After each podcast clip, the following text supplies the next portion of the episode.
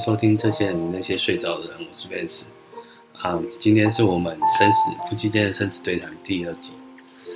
嗯，我常在服务很多家属啊，看到很多嗯很年轻就离开了，然后留下了很多小朋友。那这些小朋友啊，我一直在想他们成长的过程啊，没有爸妈，没有爸爸或者没有妈妈，对他们会有什么样的影响？有时候想着想着就不禁想到自己。这集其实啊，呃，是三个小孩的爸爸。如果有一天呢，不管是因为死亡这件事情，我常常觉得啊，不是我们能控制的。谁能活多久，谁能活怎么样，真的不知道。所以，因为这个行业让我看到很多生命的无常。但这些无常呢，其实，在我们日常生活里面，我总感觉它是一个很正常的现象。然后啊，就觉得如果我们能活到那种七八十岁啊。啊，夫妻还能在一起手牵手啊，这是一种很幸福的感觉。所以啊，我就试着跟我太太聊一个议题。这议题就是，如果有一天我们的小孩还没长大，但是呃，我们要提前离开这个世界，那我们到底可以留给孩子什么？或是我们离开世界前，我们可以为孩子做哪些准备？我觉得蛮重要的，因为我们常常听到一个成语叫未雨绸缪。总是要先去思考一下，不然等到意外来的时候，其实很多时候就是因为这样意外突然的将至，然后让大家措手不及，生活就突然很大的改变。我觉得这种这种状态很可怕，所以今天的来宾还是我们的 Mandy，来 Mandy，我们跟大家打声招呼吧。嗯，大家好。Mandy 最近感冒了，我们家最近啊很刺很刺激，先是老大感冒，然后再是老二。再在家里就妈妈，然后阿妈好像也有一点，我现在也有点不大舒服。现在家里最健康的就是老三了，所以老三要保重。最小的这只，我们刚刚的议题啊，你有没有什么想法？你是说，如果有一天你不在了，你觉得你可以事先先为孩子做哪些事情？做哪些事情？嗯，哪些事情？就像其实啊，我分享一个故事好了。我们曾经有服务过一个，呃，很年轻就离开了这个世界的一个妈妈。她小朋友那时候才两岁，她在生病的过程呢，其实就跟我们先接洽了。那我们就跟她讨论她的身后事嘛。那讨论身后事的过程，你常常在想，这孩子以后怎么办？然后我们电影也看很多嘛，就觉得说建议他要不要写一些信啊，给孩子每一年生日都有一封信，可以期待打开妈妈跟他讲的话。他说这种这种行为听起来好像很好，但是妈妈后来一直跟我们说，每次见面都跟我们说，他根本写不出来，不知道写什么。当下的情境其实是很难让他去思考这件事情的，因为。他都已经生病了，他都已经生命到最后这个状态了，所以这样子要他做这些事情，好像也很还蛮残忍的哦。但是对，但是其实我真的觉得，如果你现在不留，那其实就以后也没办法留什么东西啊。如果真的不在的话，所以我做这个节目这个系列，其实某些程度也是希望我们夫妻间的声音。就算如果有一天真的不在了，孩子还是可以听到我们的声音。这其实有点小私心了，有做这个这个节目这个系列的一个发想啊。因为我觉得我前阵子看了一部那个大陆的电影，叫《人生大事》，里面就有在讲那个小朋友啊，他阿妈突然就睡一睡过世了。那阿妈以前呢，常常在跟。那个小文，就这个女主角，这个小朋友，然后每次要叫他回来吃饭啊，会拨手机给他，或是录音给他。阿嬷过世了以后呢，小文的手手表里面呢有这个录音，他想念阿嬷的时候就会把这个录音放出来听，我觉得很窝心。其实那个声音这件事情啊，其实就是可以保存下来。所以啊，我一想到我我嗯，我十九岁的时候啊，我的表姐。跟我非常亲的表姐，她过世了。她离开的时候才二十几岁。我记得她离开了以后呢，呃，姑姑啊，她她她把姐姐的那个那个我们拨电话，是不是那个现在无法接听的电话就会那个转跳语音嘛？姐姐的语音是她自己录的。她说现在无法接听的啊，你好，呃，B，我是雅琪，现在无法接听的电话，之后我会尽快回你电话之类这样的录音。然后因为这段录音，我们把这个门号保存下来，直到现在，姐姐已经过世二十几年了。所以保存声音这件事情呢，其实我觉得它是有意义的。它跟保存影像也一样。当我们想念某些人的时候，我们说可以拍一些照片啊，啊留下来，或是呃 这些照片在以后，我相信对于我们深爱的人，他会有一些记忆美好连接的一些记忆点。所以我才说，我们现在录音的这一段可以留给孩子，也可以让所有的听众参考。可以做一些事情，啊，留下来。我觉得，我觉得是很棒的一件事情，因为我们常常在丧礼服务的过程呢、啊，会做所谓的追思光碟。嗯，我觉得追光碟是很感动的一件事情，因为透过光碟，短短的十分钟，可以很快的去啊浏览这个人的人生，也可以浏览他跟家人之间的共同的一些回忆。我觉得是一个很棒的过程。所以啊，我现在啊就。就算拍很丑的照片，或是很好玩的、很好笑的照片，我觉得它都有它的很很重要的意义。因为我太太 Mandy 常常说，我拍的照片都一些很奇怪的。真的，我小孩都被他被他拍 很丑。才哪有很丑？那个照片很好笑。都拍拍一些丑八丑死丑片。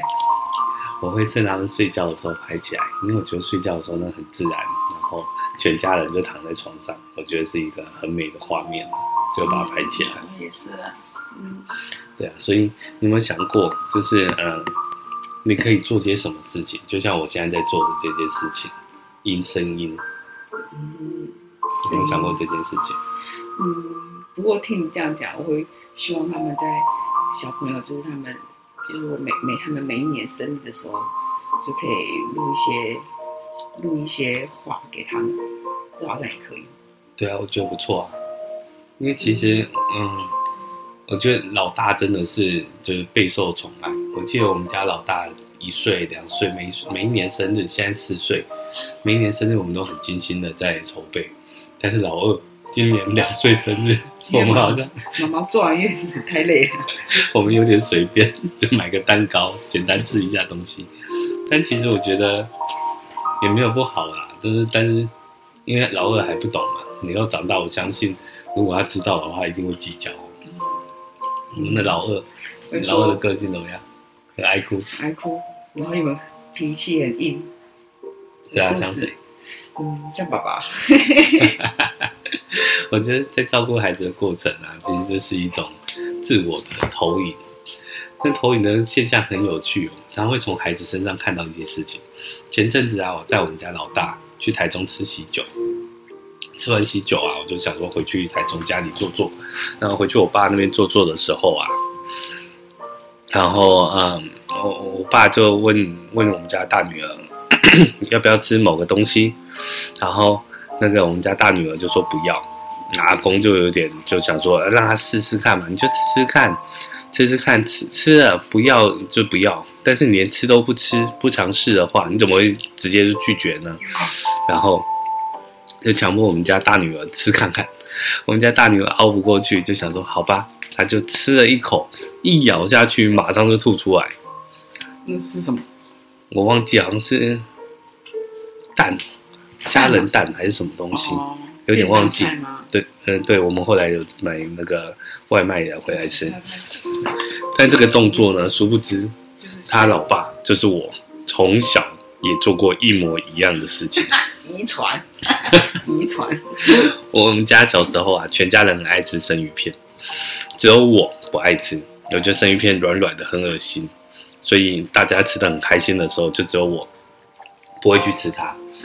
然后我爸就觉得说不行啊，你一定要尝试看看呐、啊，你就吃吃看，不喜欢就吐掉也没关系。然后我就当他当场在他面前咬了一口，我也没有咀嚼，我就直接吐掉。结果这件事情，我女儿是竟然跟我做一模一样的事情。那让我很惊讶。所以我觉得，呃，孩子啊，其实这个好像是我自我投投射的这个概念。就像现在我们家老二，老二很爱哭啊，还有一些个性很拗啊，还有洁癖啊。其实老二有点洁癖，较大姐姐也有啊，也跟妈妈基基本上是一模一样。洁癖，嗯，我觉得可能就是没有，因为我想，我小时候我也是看到看到我爸爸也是很爱干净的，然后就是比如说冰箱有一些东西已经放很久了，然后都没有吃，他就会拿去丢。有时候我妈的东西还莫名其妙想想要找的时候都你找不到，原来是我爸拿去丢掉。我就发现一提这件事情，这个动作啊，也发生在我身上，因为我也会做一模一样的事情，就是会丢东西。所以他现在嫁来我们家以后啊，常常会觉得我东西太多，对我都好想丢，把我的东西都丢掉。因为这件事情我们其实有争执过。对，所以我可是我觉得 他东西那么多，其实我丢什么他也不知道。是不是？是不是？这样讲也有道理。其实我是一个很会留东西的人。嗯，留太多东西，其实留到后来，真的，嗯，就变成在在 Mandy 的感觉，就是觉得太杂乱。对。然后就会想把它丢掉。但是我就觉得这个东西还能留着，它又没有坏掉，那我为什么要丢？留着不是很好吗？但其实空间就是这样。对。其实我们的心理。我觉得也投射到我们心里。我是一个很念旧、很会留东西的人，但是会太多的这种念旧或这种过去情感羁绊着我们，要未来过得更好。其实我觉得这也是一种自我整理，这蛮重要的。嗯，我觉得我自己喜欢，我不知道啊，因为我自己很爱，就是蛮很爱干净，然后就是整洁，所以我看到很乱的时候，我就会想要去整理，然后就我也不想要麻烦别人，我想要自己来。然后就可以把把把弄到就自己觉得哎好像还可以的状状态，所以就是他的东西，其实我我之前都有默默丢了不少，我都不知道，对他都不知道，所以我就觉得哎真的也就是父母有一些行为举止啊，都会都会那个就是潜移默化的影响，对对，就是对影响我们。我真的是小时候看我爸爸这样很爱干净，所以我就跟就是。看哦，就像啊好，那变成是我现在就开始好像就像我爸爸一样，就是看就想要擦，就是不想看到一些什么面包、饼干屑什么有的没的，就会请我老公吸地，然后我就开始擦地，擦擦擦，然后什么东西该丢就丢一丢。其实也是因为我们现在已经有三个小孩了，所以小孩的东西会越来越多，所以我就觉得有些我们不不需要的东西就可以丢。大人呐、啊，我们家现在其实基本上像战场一样。对。小朋友的东西，其实玩具也淹没了我们家一个很大的空间。嗯，对，我就刚刚讲到父母潜移默化这件事情呢，其实我也有一个故事。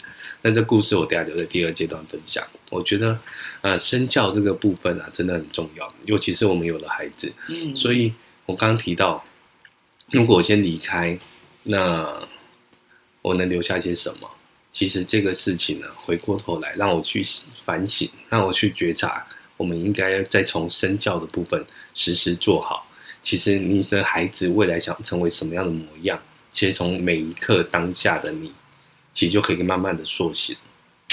好，我觉得我有一些行为举止需要做一些改变，因为我女儿，因为我最近就是因为要顾小，就老三，因为老三还是新生儿嘛，然后就情绪上，因为也睡不饱。然后有时候女儿有一些行为举止让我看到就觉得很生气的时候，我就会念她，她就会觉得说：“哎，妈妈，你每天都在骂我。”然后我我有时候我心里就想说，我自己在反省说，我每天其实我没有骂她，我只是希望她可以自己收玩具，然后不要不要这样，不要那样，然后就他就是帮我的忙了，但是他就是讲都讲不听，讲到我都。讲了三次四次，我都发火了，我就变成是我要骂他，他就会难过。他说：“妈妈，你每天都在骂我。”然后就心想说：“我到底要用什么样的方式，他才会记得？然后他他他他才不会这样做？然后也让我也让我可以可以不要这样子这么的情绪化在骂他。”但说到这件事情呢，我觉得父母真孩子真的来训练父母的耐心。真的，我都没耐心。刚刚昨天晚上才发生一件事情，就是。一样，我我重复跟我们女儿大女儿讲了很多次，你这个行为不要做，不要做，至少讲了两三次、三四次，但她还是做了，所以我就决定要处罚她。当要处罚她的时候呢，她就开始害怕。那其实我觉得父母看到孩子难过这件事情呢，我觉得那个心里啊，突然会揪起来的那种感觉，很特别。因为他他吓到了，他觉得吓到了。嗯。对，所以，但是我又希望他能学习负责任。嗯嗯。但是因为这是一个过程，我也不确定我这样做的行为到底是对还是不对。但是我后来还后来还是没有处罚他。我本来是要叫他罚站面壁墙壁十秒钟就好，结果他十秒钟他也。嗯，他也无法忍受，他就哭了，都哭得很惨呐、啊嗯，哭到啜泣。对啊，这件事情其实我有在思考，到底是什么样的行为可以协助他学习为自己负责任这件事情，我觉得还蛮重要的。嗯，对，因为很多其实我觉得人生的不快乐在于我们没办法为自己负责任，是，这是我的想法吧。好，那我们这一阶段先到这里。下一个阶段，我们再来聊一聊。我刚有提一个故事，这故事啊，父母的身教潜移默化的行为，对我们影响真的很大。我觉得这个故事还蛮有意义的。待待会第二阶段跟大家分享。好，待会见，拜拜。欢迎回来，这些人与那些睡着的人，我是 Vance。刚刚有提到的，我有一个小故事想要分享。这小故事呢，其实是在我父亲五十岁的那一年。他五十岁生日，那时候我大概二十二十五、二十五六岁左右吧。那我觉得五十岁对于人生是一个很重要的里程碑，所以我就一直在想啊，他五十岁生日的时候，我可以送他什么东西？那时候我也已经出社会了，那开始自己赚钱，自己那个为自己生活负责任了。我就在想这件事情，然后想一想，嗯，我就想到父亲从小有一个习惯，然后我就开始觉得这个这这个习惯对我的影响很大，所以我就做了这样的事情。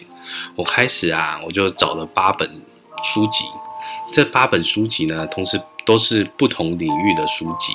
那每一本书籍呢，其实我都附上了自己。制作的一个小卡片，写了一些心得或者我一些想法。那这八本书我分别都都一定都有看过啦，然后所以我就觉得这八本书很棒，我想回馈给我父亲。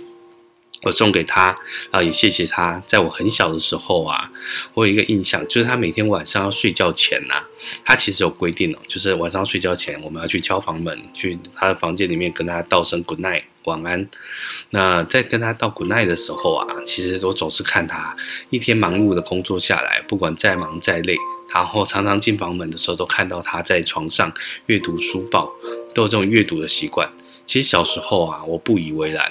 我都不懂阅读能带给我们什么。小时候我真的很不爱阅读，尤其我觉得书是一个很好的催眠工具。睡不着，把书拿出来，那种文字很多的书拿出来一看，看一看，看没看没几页我就睡着了。所以我根本不喜欢阅读。但长大以后才知道啊，有些这种无形的身教啊，会潜移默化影响到我们。所以啊，我在我读专科的时候，大概是在十九、十八九岁的时候，才慢慢开始养成一些阅读的习惯。而且我的阅读的呃种类还蛮广泛的，几乎无所不读。文学啊、历史、艺术、科学啊、管理、行销、小说、散文这些我都很有兴趣，然后都都是去阅读。所以现在我才明白，原来过去的这些我这些阅读习惯造就现在的我。所以啊。呃这件事情呢，其实这对我的影响非常大，所以我想问一下 Mandy，刚刚你讲到爸爸那个整理整理那个 冰箱嘛，会让你养成那个对清整洁的习惯。那除了这个，妈妈呢？妈妈有什么习惯让你影响，慢慢影响到你现在的这个样子？妈妈，嗯，因为我们 因为我们三我们我们家三个小时候常常打架吵架。所以我妈，我妈她都会有，因为之前我妈妈在做，为了要照顾家庭跟小孩，所以她会在家，就是叫手工来做，在家里做手工赚钱这样。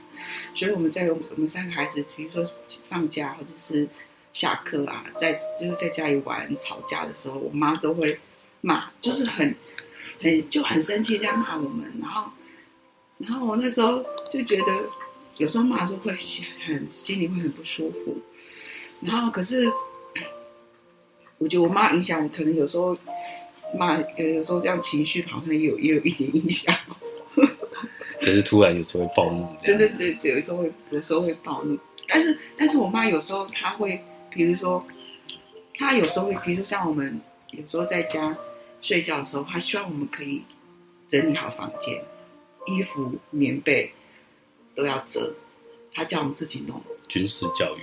就就是叫我们要自己整理，我们是女孩子，她说女生就是要要要整理好房间，然后就是衣服啊，就是要自己折，然后内衣裤啊要用手洗，就是不用洗衣机这样。我妈都会从，因为她自己是这样子做的，我就觉得，我觉得有一次我发现我妈这样做是对的，女生的房子房间真的要很要整齐，因为我舅妈，我舅妈的小孩，他们可能他可能。没有教，所以我去他们家看到他们房间，我吓到了，太可怕了，东西乱丢，猫也睡在跟他们一起睡，我会疯掉，真的会疯掉。然后棉被、衣服都整个都洒在床上，我就心想说，我还好，妈妈有教我们，从小教我们要自己整理房间，真的，女孩子的房间真的不能太太可怕，这样这样别人看到真的会吓死。这样哇，那这个没办法不会嫁到我们家里来。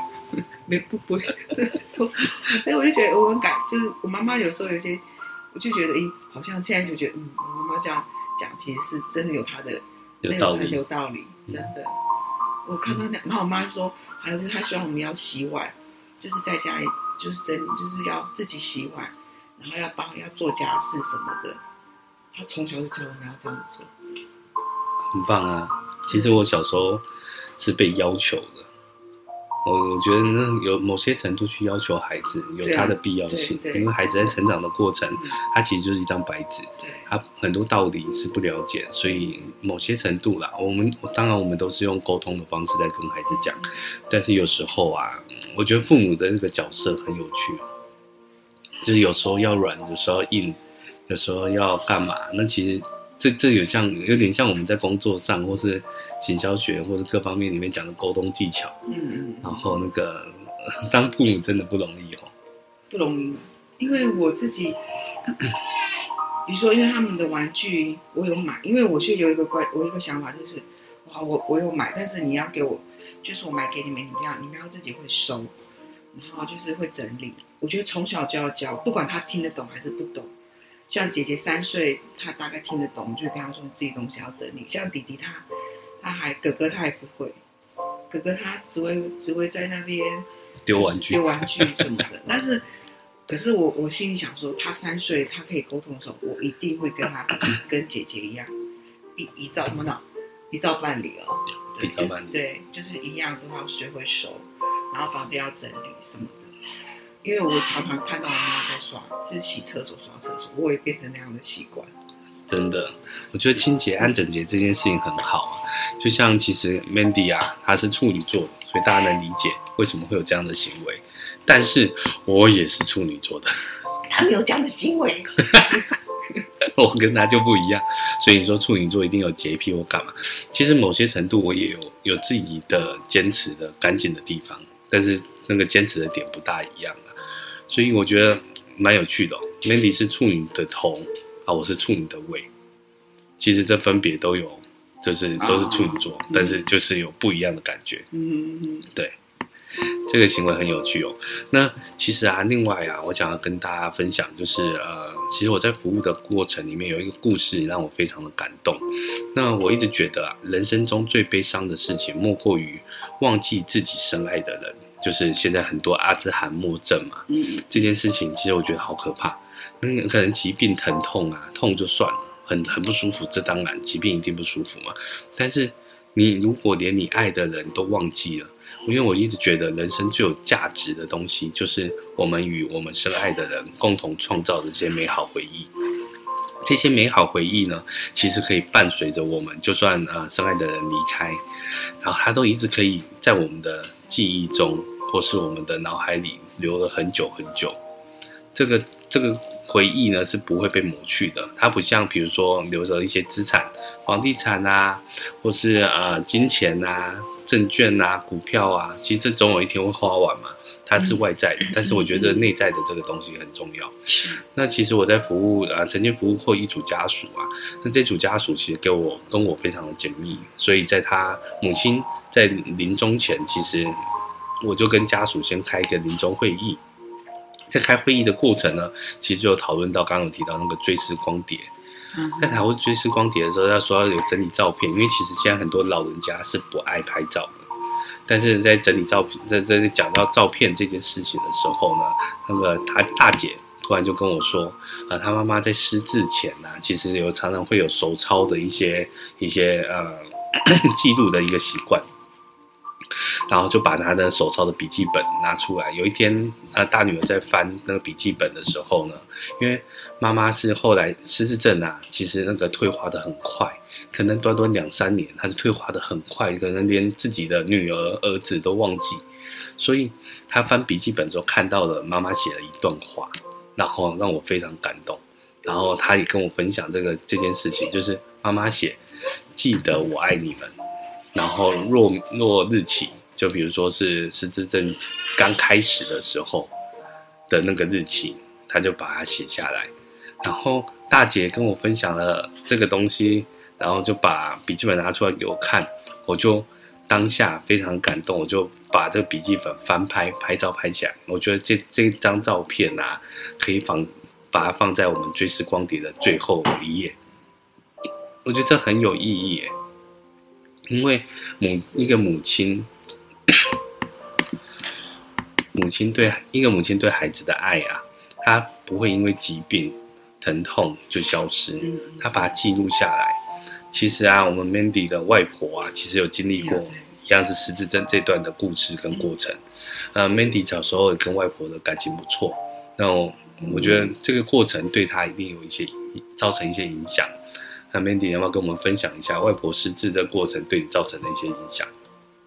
我外婆过世，我觉得应该是她之前就是有小中风过，就是脑脑里面血管爆掉，然后就是我觉得是因为这个原因，后来他的他的那个记忆就就是他他会记得，其实他会记得我妈、我妈妈、我阿姨、我舅舅他们，但是还有，可是如果在在可能，比如说他可能记得他们。只记得以前，可是现在就哦，只记得现在，可是以前就忘记了。对，记忆是那个有片段消失。对对对对，就是慢慢会消。他，可是他看到我，他其实我好久没有，之前他还在的时候，好久没有去看他。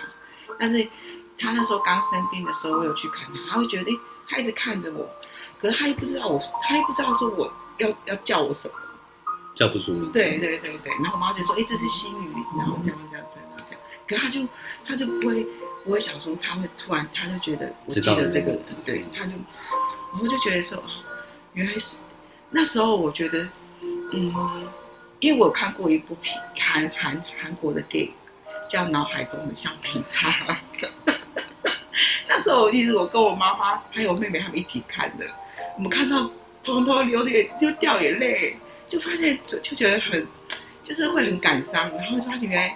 原来失失忆会这么可怕，就是就是叫我先讲的，就是会完全就记不得，你你你很爱的人，可是突然他忘记你了。对啊，我觉得我觉得这是一件很可怕的事情。对，然后那男主角就很伤心，就把他记到我有一段有一个有一有一段是他的女主角竟然叫他叫他的叫他的先生叫另外一个人的前男友的名字，嗯、我就心想说，那他当下他现在已经很。一定非常非常的应该造成家庭纠纷了吧？就觉得如果如果我是他，非常难过，因为陪伴的陪真正在陪伴他的是他的先生。然后就心想，我心想说哇，那那个我外婆这样子的话，那他他真的他真的很多很多事情跟很多人他都不记得。我就发现他已经变成是有点像是呆，有点像是呆滞的那种状况，就是没有办法，就是没有办法跟你。好好的聊天，嗯，好好的说话，因为他不认识你啊。对，对啊，可是他，可是他记得我妈妈，他说这是梅花，啊，他知道这是梅花，对，然后秀英，然后，然后嘎妞，嘎妞就是我我那个啦，我大舅舅的那个名字，对，就是原住民的名，对对对对，他就记得。但是如果你再问他更细一点，他就他就不知道。我就心想说哇，我就觉得说，对哈，我刚刚听到我先生讲那个写一张纸说要怎么记得，记得我爱你，对我就已经想说，哇，竟然还有，竟然还那个他是真的知道他识字吗？他是癌，那个我这个客户其实就是阿兹海默症，所以他是真的失智，那只是他那个退化的速度啊，短短的三年吧，就真的就很多事情完全忘记，到最后完全失能这样子，很快。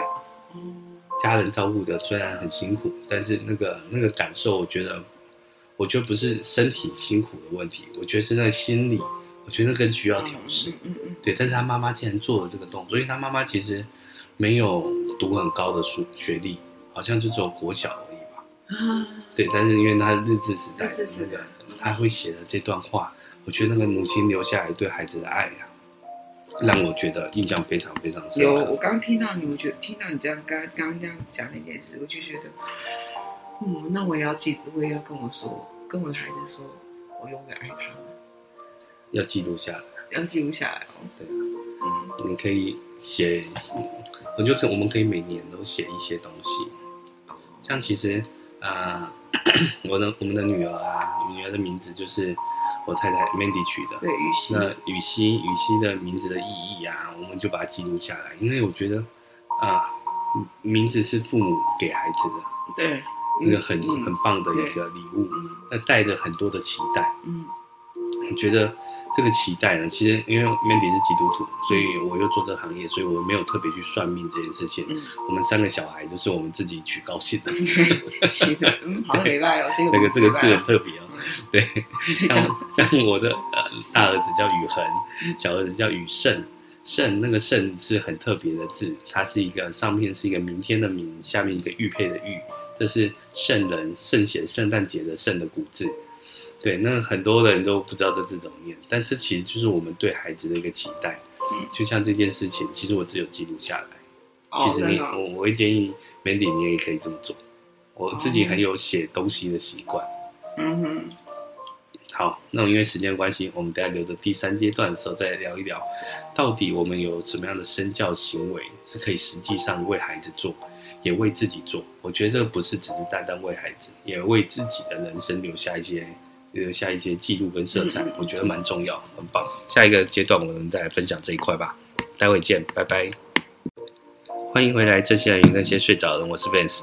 刚刚啊，我那个在节目中中间空档前呢、啊，我跟 Mandy 有聊到一个问题，就是 Mandy 其实还有一个疑问，就是他一直想要陪伴孩子，比如说我大女儿很喜欢画画，他想要多花点时间陪大女儿画画，但是现在因为在照顾老三嘛，因为新生儿，其实这个新生儿我们又啊、呃、前两胎其实都是全母奶宝宝。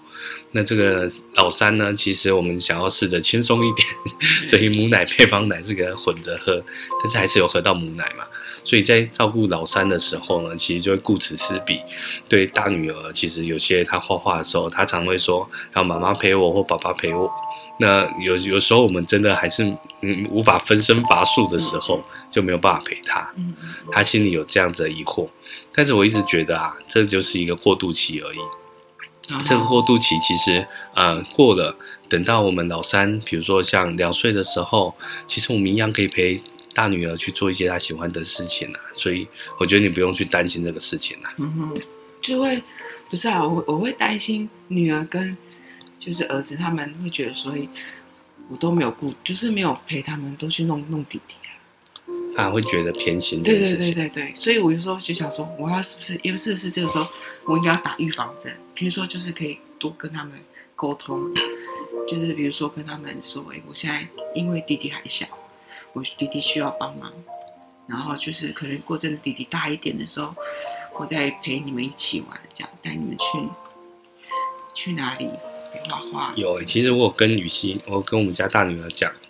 因为其实在，在嗯，Mandy 环老三的时候啊，其实那时候还不知道怀孕的时候，我们全家一家四口那时候有一起去泡温泉。哦，对对对对。然后因为那时候，就大女儿跟老二他们泡温泉，他们喜欢玩水嘛，在里面很开心在玩水。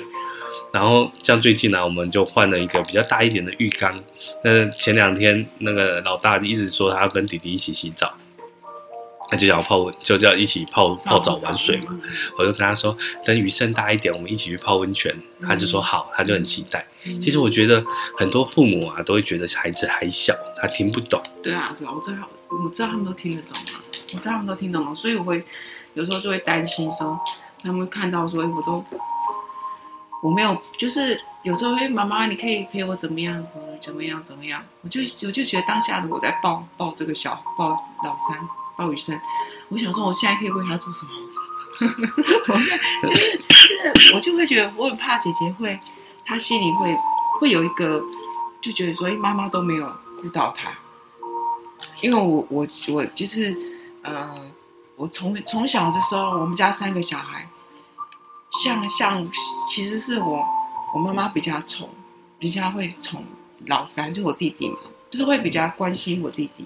但是我弟弟就是常常粗暴的那一种，对，就是都要擦，我爸爸妈妈都要帮他擦屁股的。然后可是我跟我妹妹就是会比较自律啦，就比较自律一点，就会就是，所以所以我就，可是有时候会有一个小小的时候会有一个心中有一个遗憾，就是说，哎，就是妈妈都会比较顾，就顾小的，弟弟，对对对，然后。然后就是，比如说都要我们让让小的什么，所以我这个时候我不会，我不会跟我小孩讲说，跟我女儿跟儿子讲说，你要让谁让谁，我说不会这样讲，因为我希望他们知道说，就是比如说姐姐在玩的时候，啊，你弟弟弟你不要去弄姐姐，我说让他自己玩，或者是你们分享，要不然就是你们分开玩自己的，如果要玩在一起就不要就不要这样子抢玩具吵来吵去的，就是分享嘛。就是我就觉得，我希望他们是可以相亲相爱。当然，因为我以前不喜欢我妈妈讲说叫我让我弟弟，如果我的东西叫我让给他，很懂了。但是因为，但换个角度想，是没错。哪一个家庭有三个小孩，他们有各自思想跟能讲话的时候不会吵架？对，所以我就觉得他们吵架的时候其实是正常的，因为我们家三个也是。我们家三个小孩子从小打打架吵架，只是说当下的时候就希望他们，因为我我不希望小孩，当然不希望他们受伤啊，因为受伤对我对我来说，父母都会都会心就会心里就会心疼啊，就希望他们不要受伤。可是看到吵架的时候，就觉得说就觉得好像是正常的，不吵没有吵架才很奇怪，对。只是当了父母的很奇怪的心理心理 OS。对啊，所以我就有时候想，我好像我现在三个小孩，三个孩子，他们三个吵，以后大一点，老三老三大一点就会更吵了。我心想，那心脏很强，因为我们三个，我们真的，我们以前三个小孩真的就吵，一直吵架打架，然后都会有受伤，脸都会有抓痕的那一种。打得这么严重？我跟我妹妹，这个是我没法理解，因为其实我是独子。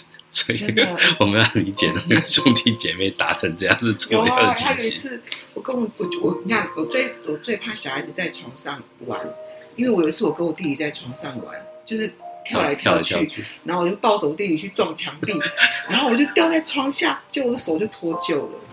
我妈骂我，我妈骂我骂的要死，这么严重？对，所以我就很怕小孩子在床上玩。为什么我会很严厉的骂我的小孩说不要给我在床上玩？就是因为我有这样子。有这样子的经验啊，经历啊，手就脱臼了，从床上掉下来，所以我就很害怕他们会这样子。对啊，然后就发疯了骂我们，因为我们我受伤了，我妈就很生气。所以啊，一直讲说，其实很多那个行为啊，从小的行为会投射到以后你再怎么照顾你的小孩，然后这些小孩的过程呢，那其实小孩也在学习。其实我我前阵子跟一个就是一位教练在聊天的过程聊到，他帮很多企业家做所谓的二代接班的传承这件事情，但是很多企业家二代其实有些是不想要回去接家里的事业，很多啊。对，那在聊到传承这件事情的时候，很多人都想说，啊，要用什么样的方法才有办法让传承顺利这件事情。其实啊，他提了一个很重要很重要的观念。分享给我，然后我觉得对我而言就蛮震撼跟影响很大。我们都在想解决方案嘛，但他提出的问题很根本，就是说想解决方案前，先把关系搞好。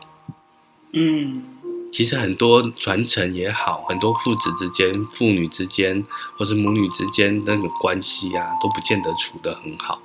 但关系处得不好，其实我们在告别式、在丧礼的过程呢，其实就可以看到一些端倪。我觉得告别是最后这个过程呢，其实是一个人生的毕业典礼那个成绩单的展现。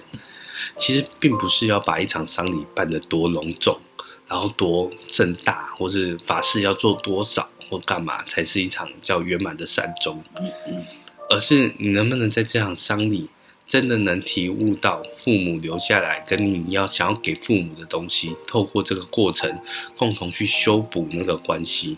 所以我觉得丧礼是一个修补关系很好的机会。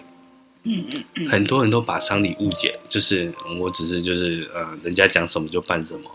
但其实我觉得能如果能体悟到，透过这个丧礼，你能透过呃一些一些仪式，透过一些过程去弥补你跟往生者的一些关系重建，我觉得这很重要。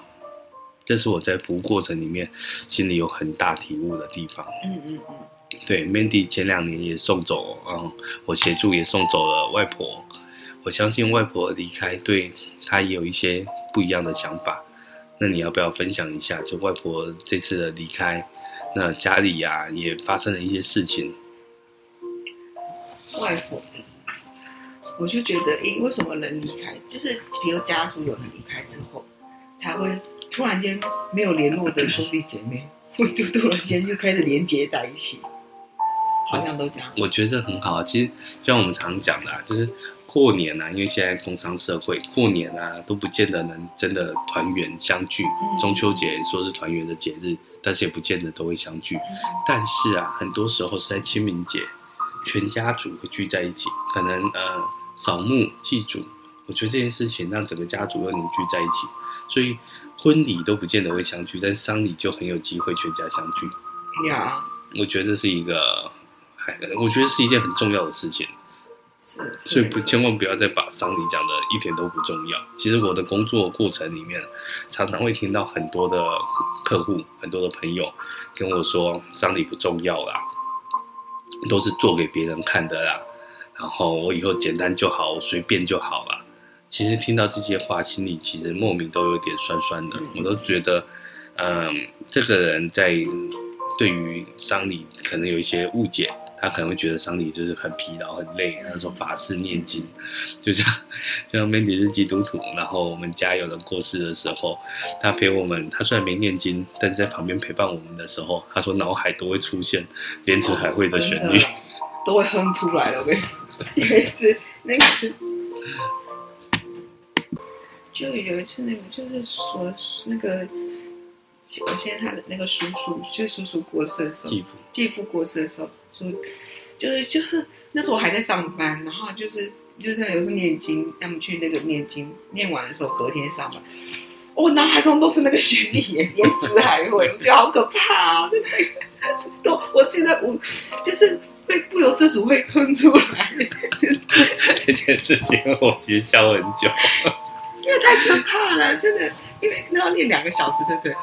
对，有两个小时跟四个小时的。对啊，然后真的，我上班的时候突然间那个旋律就出来，然后开始哼，我说我怎么会突然哼这首歌，这首这首念经，然后我就吓死了，说太可怕了。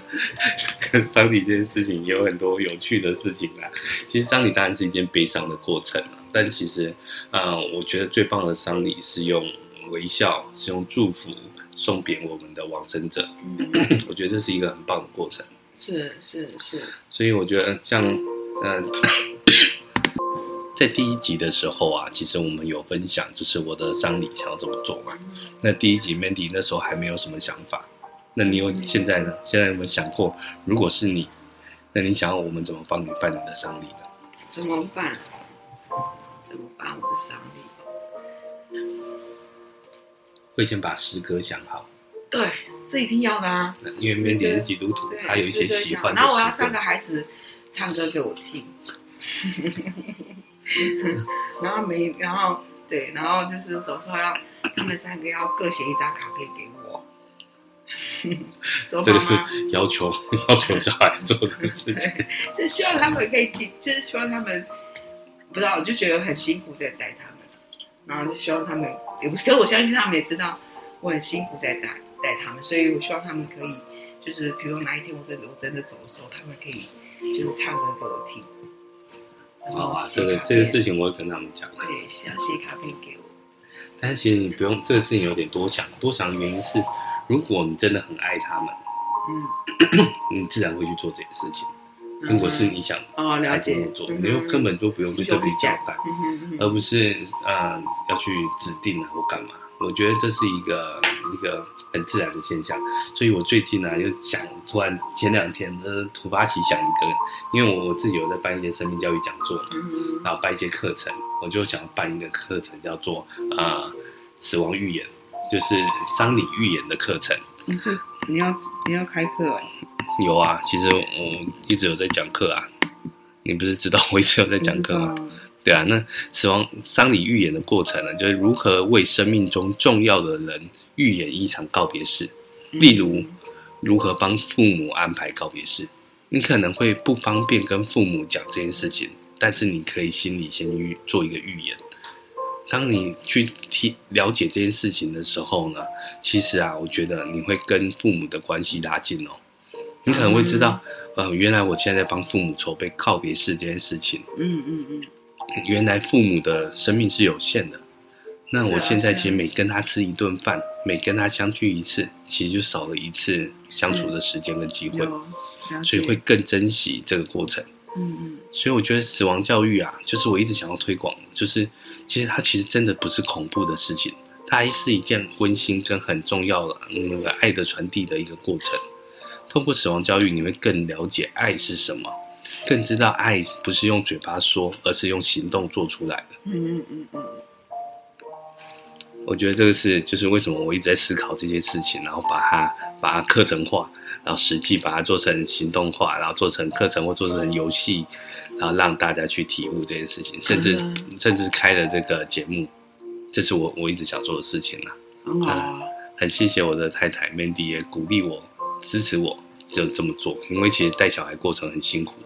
那最近呢、啊，我一直还是要录音嘛，所以，所以我们就趁着空档时间把这集录下来。嗯嗯，我觉得这集啊，就算呃以后留给我们的孩子，我觉得孩子就算听到的这这个父母的声音呢，其实对他们而言，我觉得这是我们想要送给他的礼物。就嗯，我一直一直在觉得说，哎，我又要掉眼泪，我又要掉泪了。我去拿，没有，就是。